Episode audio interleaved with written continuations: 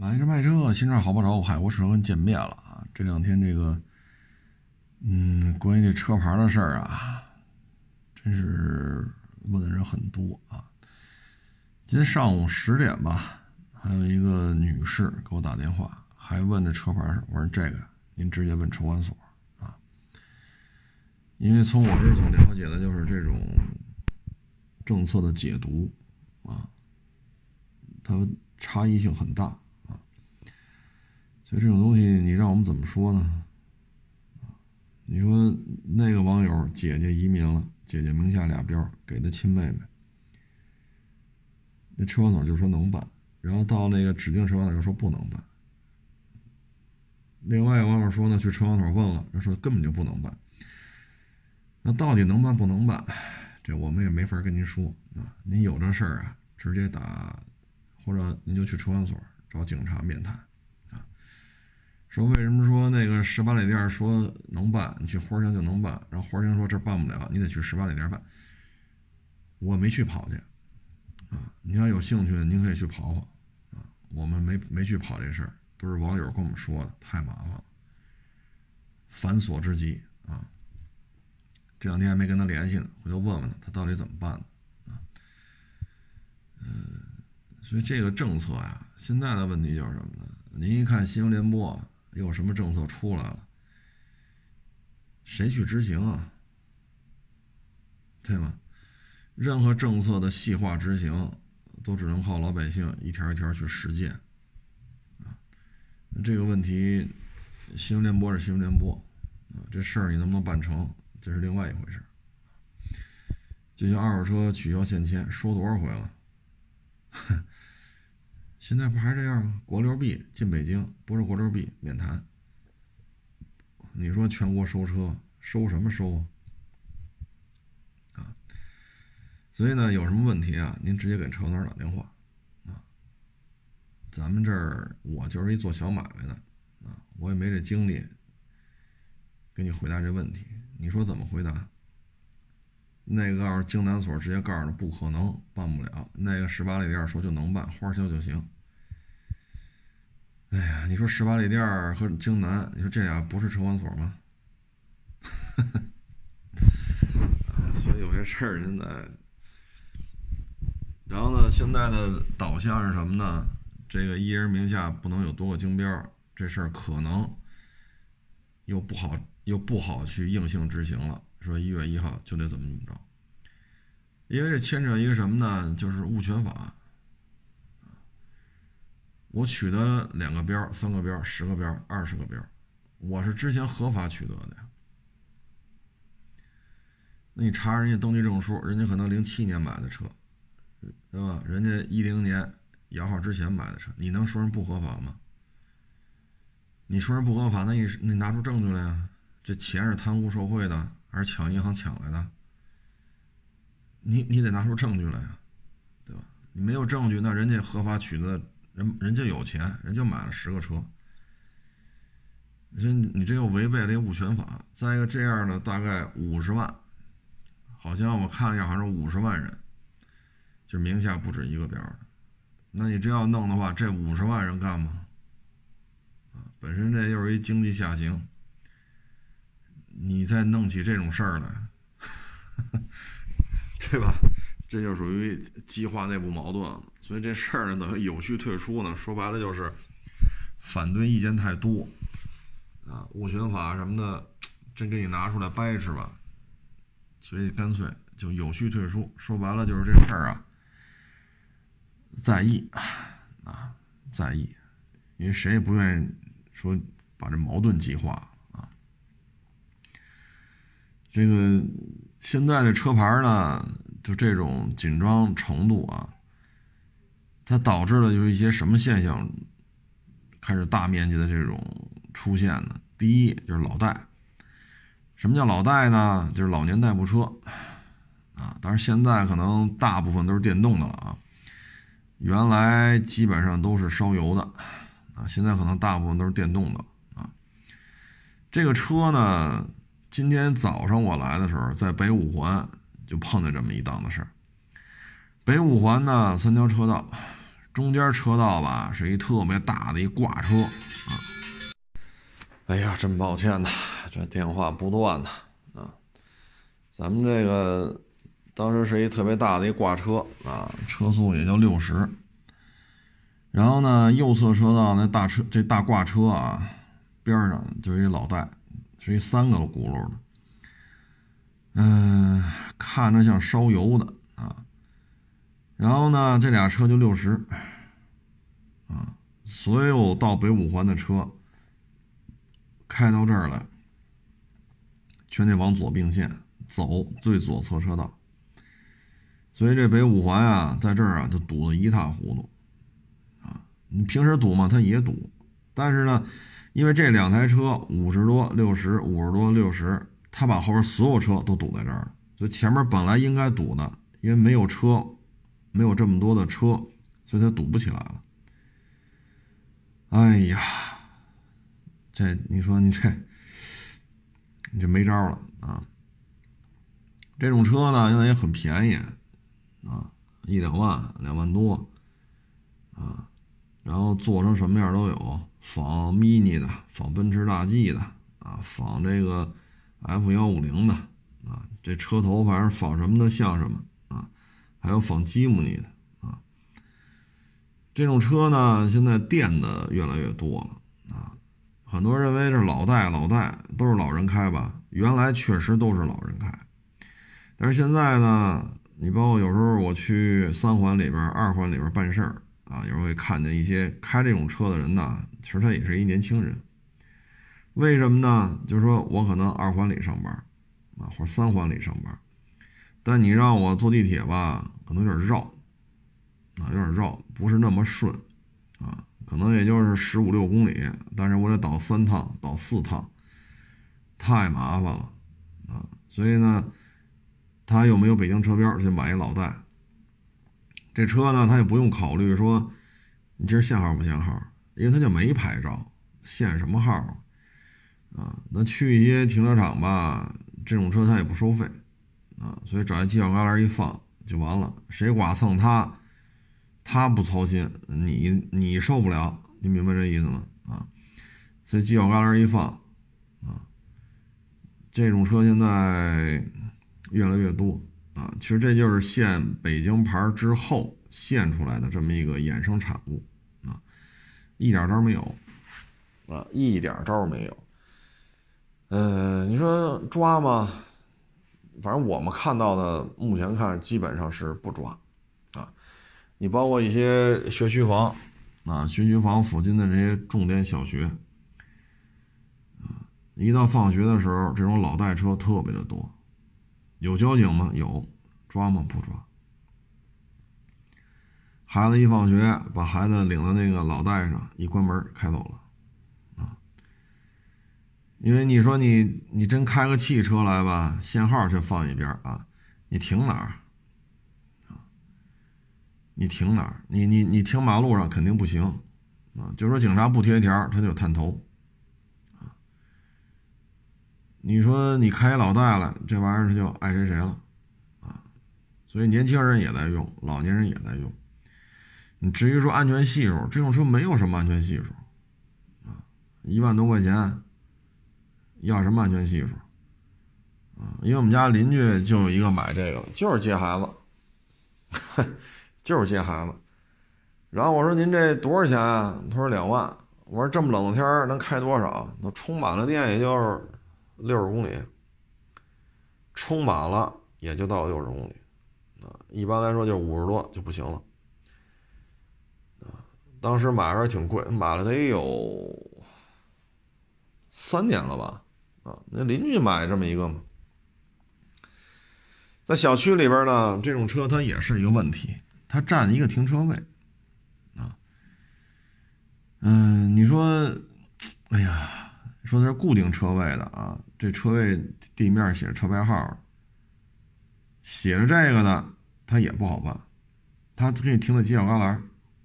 你说没写着的吧，他就占一车位，啊，那停在道这个这个车道上，他他往边上一放，因为这个车虽然小，但它也在一米或者一米多一点儿啊，本身小区里道路呢，可能也就三四米宽，他啪往那一停，占了一米多点儿啊，所以错车呀、会车也麻烦。所以老代车现在应该说也是在北京这个车牌这种现状之下吧，衍生出来的这么一个产物啊。说什么好呢？反正这种车呢，别发生交通事故。发生交通事故之后，第一，这种车没保险；第二呢，像这种老年人啊，反正我这儿这几个邻居啊，都是没驾照的，啊，呃，没保险、没驾照、没牌照，这车反正有时候也看他们拿那胶布跟那修车，啊，我说拿胶布这什么意思啊？他这门啊要掉，啊，然后呢关上之后吧，它漏风。所以我拿胶布给它糊上点，这要开的时候呢，这门啊不哆嗦。所以你一听你就明白了，这车这个车身强度得到什么程度了啊？你说剐了蹭了吧，他也没招。因为在小区里，我们那个老代车啊，邻居开的时候，因为岁数挺大的，六十多了，他开老代车也要倒车入库。把旁边的一台什么车呀，给刮了，这玩意儿你说，唉，协商呗。你说走保险，他没保险，啊，所以这都是社会现状吧，嗯，你说五菱这个宏光 mini EV 啊，两万八千八，说有些时候这车还有促销，还让个几千块钱。说他能不能把这个老代车给他干掉？你在北京没戏啊？为什么呢？北京电标，现在您申请电标，就说您什么都符合了，您去小客车指标办，您填单子申请，九年吧，现在大概是九年之内轮不上你。也就是说，您今儿去填一电标，然后您今儿啊开始跟女孩谈恋爱。啊，谈个一年左右结婚，然后生孩子，啊，等你们家孩子啊都上小学了，这标该轮上你了。所以你在北京来讲，这五菱 mini EV 它需要这种方式才能取得牌照的话，这个车它跟老代车相比，它就没法用。啊，很多人呢也是没招，啊。他是没有办法，有这种驾车出行的需求，但是没有标，啊，所以就只能这样了。违法吗？他知道，这车没有碰撞实验呢，他知道。你看我们邻居那个，开着开着门都能掉了。你说您这车，哎呀，你说你说什么好？啊，四处漏风。下雨出去，车里漏水，因为那门和那个框架那缝都咧着。那车身外壳吧，我看了看，也不是金属的，模具的精度太差，所以他不知道这车性能很不靠谱吗？他知道。现在充满了电，基本上跑到四十多、五十，他就不跑了，他得回来充电，啊，但是他有这需求啊。他在接孩子、送孩子，他有这需求啊，没办法，这就是现状啊。所以就提醒各位吧，这马路上开这个的呢，嗯，只能是躲着点啊，因为他没保险啊，咱们没有执法权。你说今天五环这个三条车道，那大挂车啊，那么老长。人家占一条车道，那车开不快，因为拉了很多东西，它开不快，我们认为是正常。这老代车呢，开到五十多、六十，我们认为也到极限了，仨轱辘了啊。但是呢，这二位这么并排开，整个北五环就瞎了。所以有些事儿吧，看得惯你也得看，看不惯你也得看啊。不是咱们所能左右的。这个事儿衍生出来呢，还得京 A 牌照三百零几万吧，啊，嗯，你就这么拍，你就这么弄。现在呢，就是很多这事儿啊闹得比较大，然后现在说介入了，有关部门介入啊进行调查，这事儿到底怎么回事啊？是否有些内幕啊？有些炒作啊？是不是自己送拍自己拍啊？这些现在开始进行调查了。京 A 呀，这牌照值钱，这是事实。但是呢，哎呦，抱歉啊，这么晚了还这么多事儿啊，又一个电话。哎，京 A 呢确实有价值啊，二十大几万啊，三十万到不了啊，大概是这么一行情。现在呢，就有些人手里京 A 边多啊，所以希望这东西更涨一涨啊，这也能理解。就跟买房似的，没买之前都骂大街，说房价贵；买完了都说谁说房价跌就怎么怎么着啊，房子不能跌，这个都能理解啊，人之常情嘛啊，就跟上公交车似的，排着队等这公交车来啊，这个没挤上去之前呀，里边那让一让啊，挪一挪啊，这这这这这差一步挤上去了啊，等一旦上了公交车，挤什么挤啊？下一趟。这是人性啊，但是呢，这是这次京 A 呢，这不是一个普通的拍卖啊，大家可以了解一下这次拍卖的背景是什么。所以你这么搅和的话呢，后续这事儿就不好办了，人肯定会一查到底的啊。嗯，因为现在这个经济形势嘛，经济类的各种案件呢，确实也比较多啊，所以你要这么扰乱这种拍卖秩序的话，肯定会被处理的啊。京 A 呢，可有年头了啊！我九几年的时候就领不着京 A 了，只能是直接买卖啊。嗯，所以这京 A 啊，存世量很少啊。八十年代初吧，好像是九十年代的时候，我玩摩托，那会儿一京 A 啊，一开始是不到一万，后来一万啊，基本上就这么个价位吧啊，九千一万啊。嗯，其实那会儿要是收几个京 A 呢，挂个摩托车上的啊，二十五年吧，二十五年从一万变成就说二十七万吧，涨了二十七倍啊！哎呀，西单的房子三千一平，现在基本上十一二啊！你别要那户型特别好的，楼龄特别新的啊，什么学区房，你别要那个，那还下不来。十一二吧，啊，十一二万啊，这翻了多少倍呢？三千啊，变成十二，这个翻的倍数比摩托车这个还稍微多一点。摩托车为什么现在这么贵了呢？啊，因为一三一四的时候，那时候也，我跟他们聊，那会儿好像是几万，京 A 是几万啊？为什么现在涨得这么厉害了呢？啊，首先呢，牌儿摇不着。就刚才说那汽车牌摇不着，京 A 呢，它也有限制啊，也不能说你全北京想去哪儿去哪儿，它也有限制。但是呢，它限制的，尤其是我说的五环里啊，五环里，京 A 受限制的区域要比京 B 少太多了啊。除了极个别的几个几条路之外，基本上就没事了啊。所以呢，京 A 呢，在北京的这种行驶的。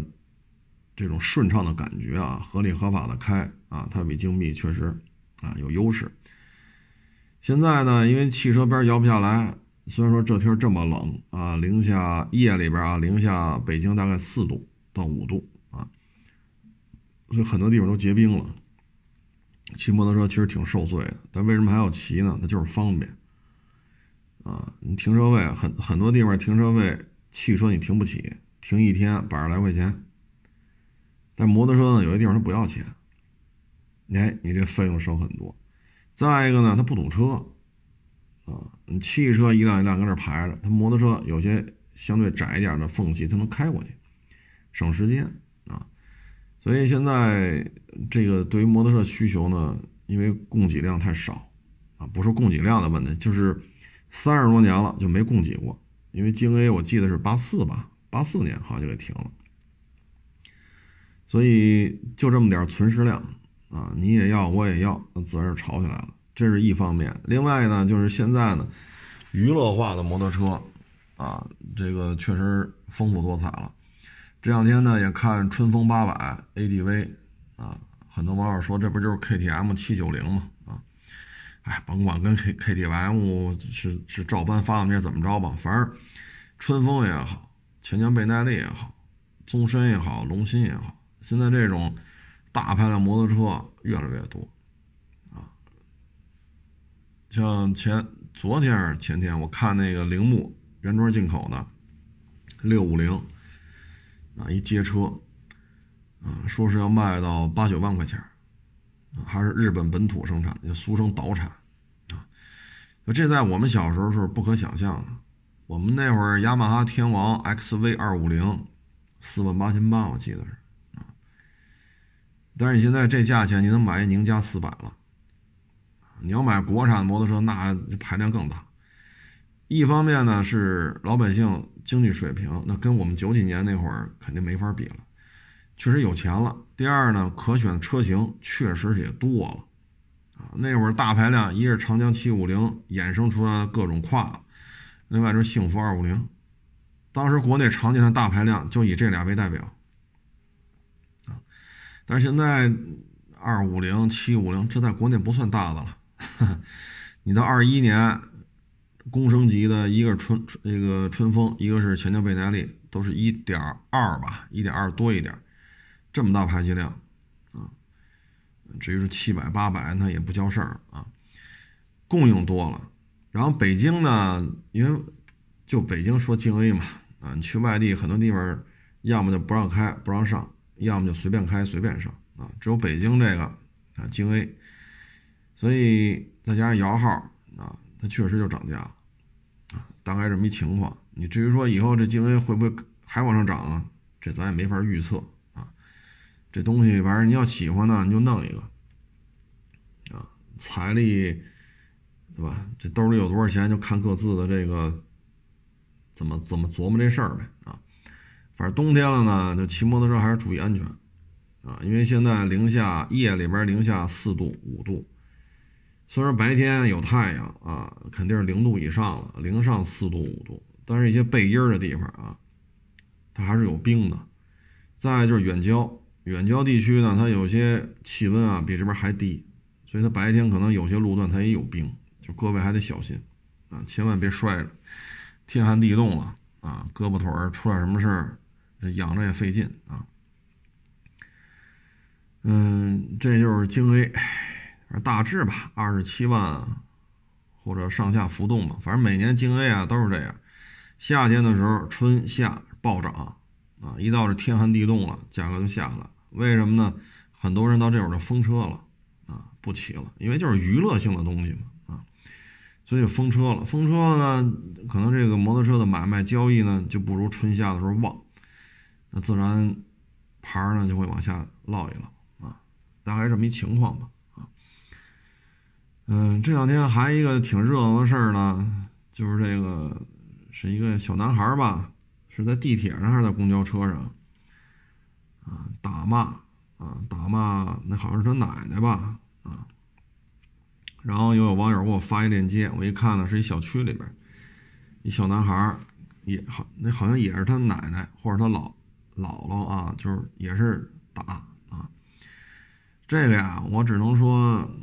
家里教育啊是有缺失的，啊，你做父母呢，如果对你的父母啊平时多一些关照，那你的下一代他就言传身教嘛，他也能看在眼里边，啊，你要对你家里老人呢，就你的父母这一辈儿呢，啊，平时也问一问冷不冷啊，啊，这天冷用不用再换件羽绒服啊，啊，或者缺钱不缺钱啊，啊，就给你一千块钱，拿着拿着花呗。你要是当着孩子面，你老这么对待老尖儿，你这么对待老尖儿，孩子也知道应该怎么对待。所以我觉得呀，这不是这个八九岁、十岁的小小男孩儿怎么怎么着，他才多大呀？啊，十岁，您说他有多大？他有多少心机？他有多少社会经验？都没发育成熟呢，您说他都有？这不，这我只能说是家里的教育是有缺失的。你包括你，比如说老家，假如说啊，就跟那儿摘菜呢，那小孩过去，啪把菜踢了，你赶你赶紧说他呀，对吧？你说那个爷爷奶奶呀，说你这么大岁数跟那儿买菜回来了，跟那儿摘菜，你别把人踢了呀，赶紧的把那菜给人收好了。爷爷奶奶买菜回来不容易，你你要平时这种点滴的这种言传身教到位，这小孩他对老人他就是客客气气。这就是言传身教，所以我觉得这事儿吧，不赖这小男孩儿。啊，你说十岁吧，好像是十岁，十一，或者再多说点十二，他心智不成熟，也谈不上社会经验，他有啥社会经验？十一、十二、十岁啊，这可能还是跟他父母有关系。啊，他的父母可能在家里对于爷爷奶奶呀或者姥姥姥爷，就吆五喝六的。所以有时候看这老人啊，也是不容易啊。哎，工作一辈子，你再让这小孙子或者外孙子又骂又打的，你说作为老人来讲，确实也是寒心啊。这是家庭矛盾啊，家里边的问题演变出来，让咱们看到了这种啊，十岁的跟这六七十的干起来了啊。说到这儿呢，还得说一个。就是咱这个生育率的问题。几年前呢，国家放开了，就二胎您就随便生了啊。嗯，我这儿来这儿买车的吧，在我这儿买车卖车啊，连买带卖好几辆。有的客户人家里确实能生，生了好几个了，哎，就喜欢小孩多啊。嗯，但是生孩子为什么生育率这么低？啊，当时很多人调侃嘛，说你看啊，二三月份全国人民都圈在家里边，都社区封闭，全国的社区封闭啊。四月份才逐渐解封啊，那到年底了，这应该是一生育高峰啊。但是你看现在国家这个统计数据这一出台，生育生育率进一步下降啊，到了什么警戒线了都。这个呢，我觉得就是。首先呢，现在很多人结婚啊，他不愿意要孩子，啊，因为现在社会啊，物质物质供应啊，极大丰富，啊，你像咱国家有世界上最大的高铁网，啊，你说你坐火车，拉萨都能到，啊乌鲁木齐也能到，哈尔滨也能到，等等等，你坐火车很多地儿能去，又快又方便又安全。祖国呢，九百六十万平方公里，大好河山，那可玩的、可看的地儿太多了，所以很多人结了婚啊，他不愿意，他就愿意出去玩，享受这个生活，看一看祖国的大好河山，尝遍各地的美食。他不愿意生孩子，因为有了孩子啊负担就重了，他也拴人啊。呃，这个生活条件也好了。物质条件也好啊，这个想法是不一样啊。再一个呢，就是想生也就生一个，放开二胎政策，很多人还是不要二胎了。为什么呢？就是你生一个孩子啊，你像我们家孩子那会儿上幼儿园，一个月差不多合到五千了吧，五千多啊。那你要俩呢，一个月光幼儿园就得一万一万一。这仅仅幼儿园的钱，那他不是说出了幼儿园就不花钱了，那出了幼儿园他也得吃，他也得喝，他也得玩，对吧？买衣服，再说孩子岁数小的老去医院，你这都是钱啊！你要养俩孩子呢，你这一万一万一也就也就幼儿园的钱啊！你再加上吃啊穿呀，瞧个病啊，头疼脑热呀，那您这一个月得多少钱呀？你不得两万块钱打底儿啊？这还不是什么特别牛的幼儿园啊，不是？你像有些人上那国际幼儿园，这个那，一年学费十五，一年学费二十，一年学费二十五，这样幼儿园在咱们国家有，你上不起。一年一个孩子幼儿园要二十，你俩孩子呢，一年四十万，您说这是一般人负担得起的吗？那会儿我跟我这儿的，我原来招了好多评估师嘛，跟他们聊，啊，他们有的就说嘛，哎呀，这生完孩子还是送老家去吧，这边幼儿园太贵了。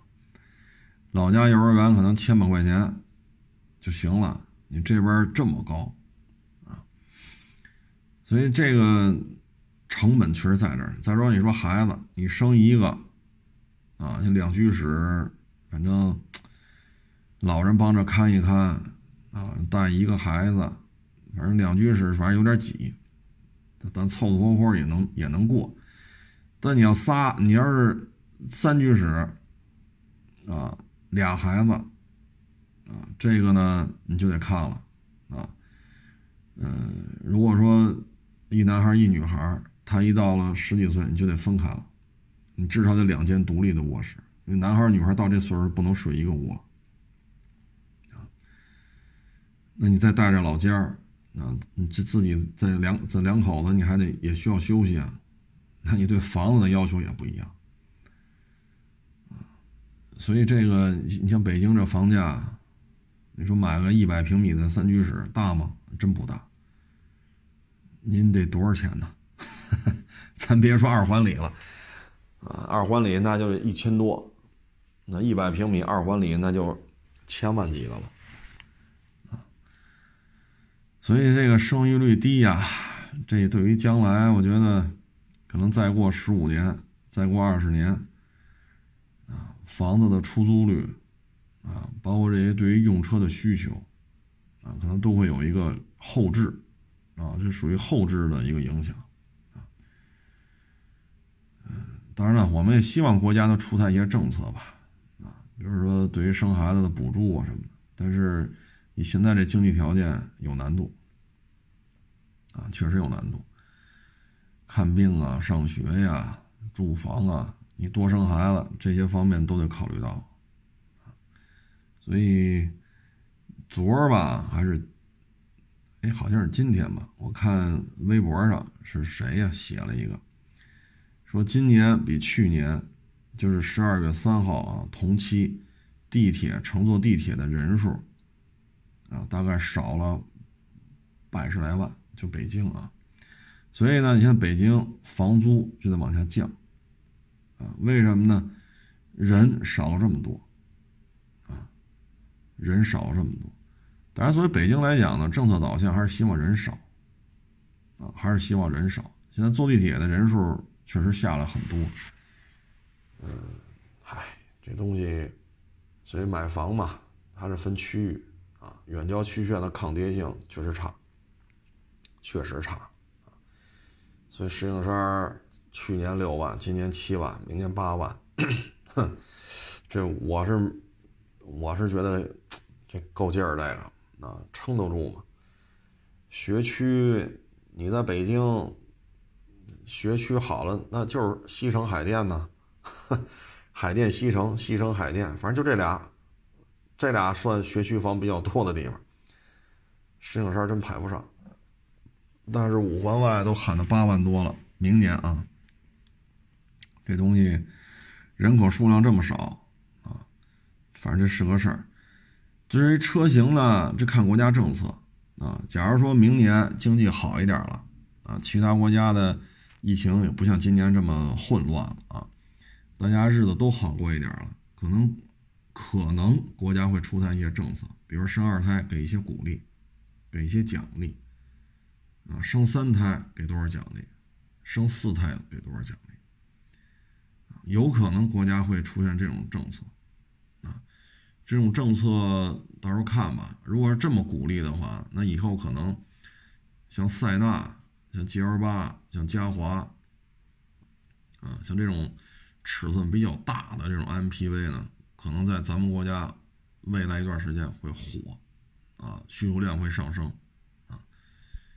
当然，也就是我一厢情愿，我就这么一一假设。但是我觉得，因为如果说人口出生率都到了这么低了，这国家肯定得有他自己的一些措施啊，那就是经济经济因素呗啊，多生孩子可能收入会多一些啊，方方面面的调剂的一些资源会多一些啊，所以我觉得将来有可能 MPV 如果国家有政策支持的话啊。对生孩子这事，那这种大尺寸 MPV 会火，啊，需求量会很大，纯粹就是这个保姆车了。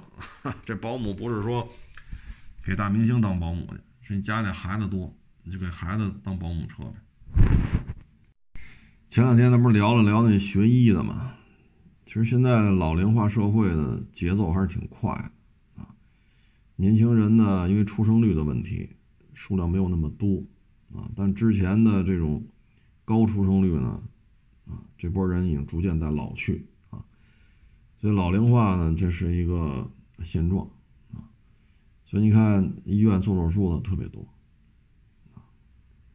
这个家里有老人的。这以后可能这方面的占用你的整个的这种二十四小时当中的精力啊，占用你的这种方方面面的资源会越来越多，因为老龄化嘛，老人越来越多啊。学医呢确实挺好的啊，一个人学医呢，全家呢都方便一点，有什么头疼脑热呢，在家就给你做这个预判了啊，嗯。后续的一些治疗什么的，确实也省事儿啊，因为毕竟他他有学医当医生啊，我觉得这前景还是蛮大啊，特别是什么心血管啊，上岁数常见的一些基础病啊，这方面以后对于学医的这个需求量应该是很高的。至于养老院呢，现在床位极其的紧张啊。但是养老院这个，哎呀，这个反正对责任心要求真是很高啊！你看小孩他小啊，你能抱起来，一个人抱起来啊？你像那三四岁小孩，你抱没问题啊？您这但凡是身体壮实一点，一次抱俩也没问题。但是老人岁数大了，你抱不动啊，可能从这床挪到那床上，那俩仨人。啊，俩人可能都够呛，这确实需要责任心。我们这附近有一个养老院，那都排不上，真的是排不上，啊，交钱交一大笔钱，先占坑，有空余床位了，按谁先交的钱，以这个为准排，且排呢，啊，那不是排仨月排五个月，且排呢。所以现在养老院这个确实啊。非常紧俏，但是呢，养老院这个对于占地面积、相关的执照啊，包括你的医疗水平、从业资格，包括你的这种救助的这种设备、软件、硬件、护理护工也好啊，工作人员也好，这职业操守啊，确实要求都挺高啊。因为有时候我们也能看见一些家里请的保姆照顾老人。嫌老人烦，老人可能已经中风了，啊，说不了话了，也动不了了。我们也看到一些报道，这保姆上去就打，啊，大嘴巴抽，拿脚踹，所以这这这是需要责任心的，啊，这个可能有人理解不了，理解不了很简单，你有过在医院陪床照顾老人的经历，你就理解了。你理解不了，因为你可能没有这个经历。啊，所以别着急，慢慢来啊。谁家都会遇见老人，这个需要做手术，需要在医院养着，啊，谁都会有这种经历啊。因为都家谁家里都有老人，所以别着急啊。能理解的就能理解了，不能理解的没关系。生活的这个道路啊，会慢慢让你理解的啊。这就是现状，其实就是生活的现状。最后咱再说这二手车啊。这个昨儿不是来一传奇嘛，次顶配，啊，一八年的原漆原玻璃轮胎，两万多公里啊，这什么聊的都有啊，十二卖吗？十万卖吗？十三，呵呵呵哎，做买卖嘛，每天都能遇见这种人啊，嗯，这东西反正肯定有能卖到这价儿。但实际上，这价钱能不能收来，咱就不知道了啊。昨天还一网友给我发一链接，说是去卖那哈弗 H 九新款的电子挡把，开了一年，原漆原玻璃轮胎，一万多一点公里数，二十八包的牌儿，转来转去，最高就出到二十一万多，没人再出高价了，在二手车市场里边。那你在这种情况之下呢，这就这就是保值率，这就是现状啊。嗯，其实这东西二十八万多包牌儿啊，它也没到说十二三能收来啊，它有它的保值率，但是也没说便宜到这份儿上啊。这说什么好呢？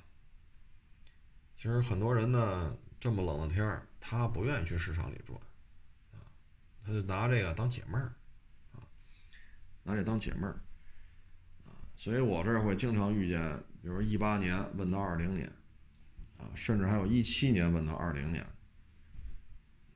买吗？不买，啊，什么都问，啊，问什么都嫌贵，啊，因为这种人挺多的，啊，他只要觉得自己无聊。他就要去找别人聊，找别人聊呢，他不会管你你忙不忙，你吃没吃饭，啊，你像我这个现在这么多手机，啊，每天问问题的多了去了，啊，包括电话，啊，刚才咱也听见了，不停的有人打电话问这个问那个，他不考虑你这个，他觉得自己想解闷了，想跟人聊会儿了，他就跟人聊会儿。所以才会出现这种一七年问到二零年，一八年问到二零年，才会出现这样的人，啊，然后问完了什么都嫌贵，一百多的也贵，三四万的也贵，啊，所以这个呢就是很常见，啊，很常见，人性嘛，你说这个那个也犯不上，啊，人都有好奇心嘛。啊，嗯反正这就是人性，哎，干这个销售，你看我这相当于干的干销售啊，你收那车卖，基本上都是我这亲自过啊，这也就是一个对于人的一种判断吧，嗯，记得郭老板说过一段话。啊就是他们那会儿养猪，啊，猪呢都是古代啊养的猪都是黑的。哎，有一天一个农民他养一头猪，哎呦下了一个白色的猪，哎，他说这好嘿，我得把它献给皇上。啊，他把这猪就就抱着往京城走，走着走着他就觉得不对了，啊，发现哎别人家也有这白猪，有的呢是白色的斑点儿。黑色的猪，但是有白色斑点，有的呢是一半白一半黑。走着走着发现还有全白的，哟，他说我这头猪有白有黑，只不过白的多点。走到一定程度了，他就发现了，回家了。为什么呢？就是你你见到的越多，你呢就越不会有这种上蹿下跳的这种激动啊。你看到的越多，你就会觉得，嗨。就是养猪嘛，所以这有时候就是一个看到的越多越平淡啊。做这个销售呢，反正就是这种现状啊。反正现在车市里边退租的真是太多，真的是太多太多。这种退租的，不论是做新车的、做二手车的，包括港里边做平行进口车。包括 4S 店的裁员，等等等等，真的是太多了。反正春节前后嘛，啊，续合同啊，续租金呐，这是一个高发期，啊，所以各位呢，就是还是那句话，您有地儿上班了，您就别折腾了，除非您自身的实力在这个社会当中，您觉得我是一人才。我年富力强，我学历高，能力强，经验丰富，一大堆证书。那行，您就折腾啊！如果没到那份儿上老老实实上班吧，好歹有份工资，好歹有份收入啊。前两天呢，咱也说了啊，这个深圳为首的大湾区，有可能在未来一段时间，比如五年、十年，有可能这一片儿啊，就大湾区这一片儿，不是说就深圳啊。就这一大片儿，这个城市链，它的常住人口会突破一个亿啊，咱们国家现在十四个亿，将来那一片有可能会突破一个亿，啊，嗯，有些人说这那只适合学历高的，那没办法，这就是一个轮回啊。你孩子一出生，你买一学区房，上好学校，那将来上大学的概率，上好大学的概率稍微高一点点。那上了好大学，那出来自身你在社会当中立足的实力就会更强一点，对吧？你说清华北大，你说这是不是名校啊？啊，他们的毕业生，不论是本科毕业了、硕士毕业了、博士毕业了，十年之后，他们在社会上的。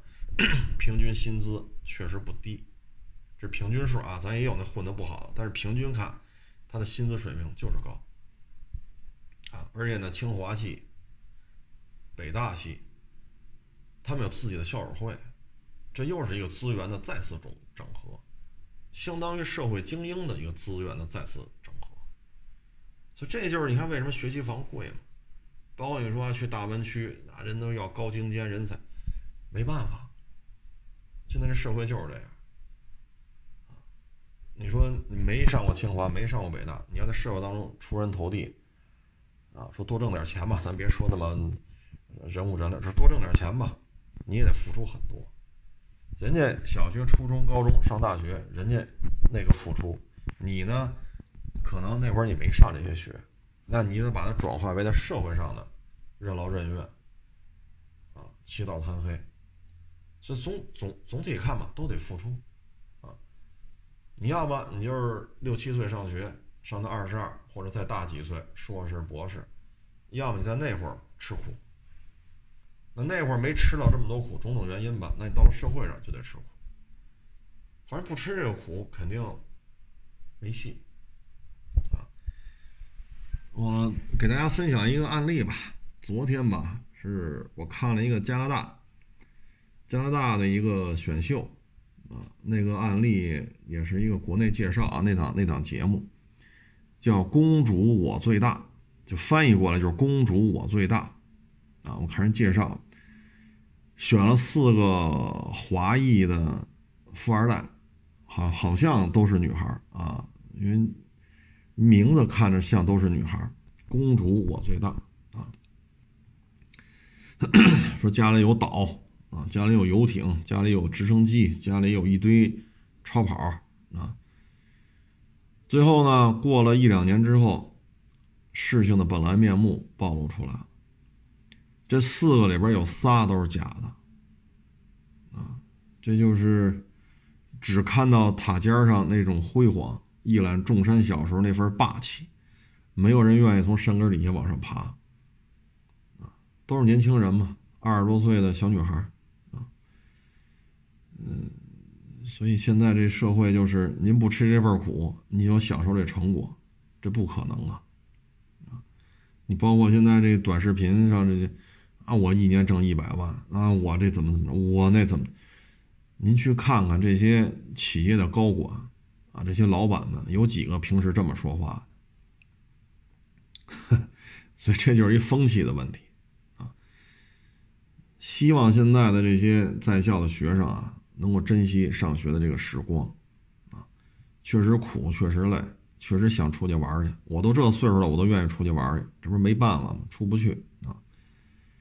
但是你这时候你不吃这份苦，啊，将来你说，因为我们我这来了也有一些名牌大学毕业的人，一聊，清华校友会、北大校友会，人家是有人家的资源，这个圈子就是资源，而你要进入圈子，你首先得是清华的。或者说你是北大的啊，或者是人大的、北航的，对吧？北外的啊，或者什么首都医科大学的啊，哎，反正怎么混都是混，不吃苦混不出来啊！不吃苦一步登天的，就成了网红，就人上人了，人五人六了，可能就存在在短视频视短视频的平台里边。哎。昨儿还前儿啊，一个老客户在我这儿买过车、卖过车的，还给我发一小视频。他说：“现在这都这么厉害了吗？一共四十秒吧，好像是四十多秒，发动机舱后备箱就看完了，然后还说这人还说他干二手车干多少年了，一年能挣几千万，这个那。哎呀，后来我就跟他聊，我说您看啊，咱们这个验车呀，有快有慢，但是也没也没压缩到几十秒啊。再一个，就就以今年这车市，还一年挣几千万。这玩意儿，您是卖什么车的？您这车是不是都白来的呀？啊！现在就到了语不惊人，怎么怎么着了啊？哎，包括这个收车视频，太假了！真是太假了！我现在一看这，我直接就划过去了，浪费时间啊！真是浪费时间啊。要么就是天天跟这儿叫叫啊，这 A 柱切了，你看得出来吗？这 B 柱切，你看得出来吗？这后备箱，你看三箱变两箱，两箱再切了，再再焊上一后备，你看得出来吗？只有我看得出来。哎呦我天哪！哎呀，我说现在干二手车都这么都这么嚣张吗？这个，是不是全中国就他一人能看十五车呀？别人都看不了啊！啊，包括这网上也是互相怼。你怼我，我怼你；你怼我，我怼你。你找我一堆毛病，我找你一堆毛病。反正 这是一个快速吸引流量、快速吸粉的一个非常有效的手段。啊，这确实是这一个手段。那有些人就是这么起来的，现在还有人也在这么做。啊，你说这东西，哎，反正我感觉啊。就自己个儿把自己个儿的事儿干好了就完了，啊，自己个儿知道山峰景观非常的美，但是这山峰啊，那山尖儿啊站不下多少人，绝大多数人都在山底下，啊，或者三分之一，或者一半，或者三分之二的地方，这是命，啊，这是命，命中注定你就这样，啊，咱别说硬撑着。啊，硬撑着，这样撑来撑去没什么好处。啊老是想通过一些方法快速引流、快速吸粉这个那个那个这个。哎呀，现在这社会风气，我觉得，就以现在的经济形势，它需要的是什么呀？需要的是踏踏实实的啊，干好自己本职工作。啊，我觉得是对自己负责。对这个社会负责，对家庭负责，也是对国家负责，啊！天天这么咋咋呼呼的，有时候我看完都觉得，我勒个去！哎呀，以后再看见他的东西，我都直接划过，啊！所以各位呢，年底了，啊，不论您是自己干的还是上班的，干好自己的事儿。啊呃，今年就是这么跌宕起伏，啊，今年就是这么天上一脚地上一脚，啊，干好自己的事儿，平平安安的，顺顺利利的，健健康康的，啊，我觉得把自己家庭照顾好比什么都重要，把自己的事儿干好比什么都重要，啊，谢谢大家支持，谢谢大家捧场，欢迎关注我新浪微博海阔试车手微信号海阔试车。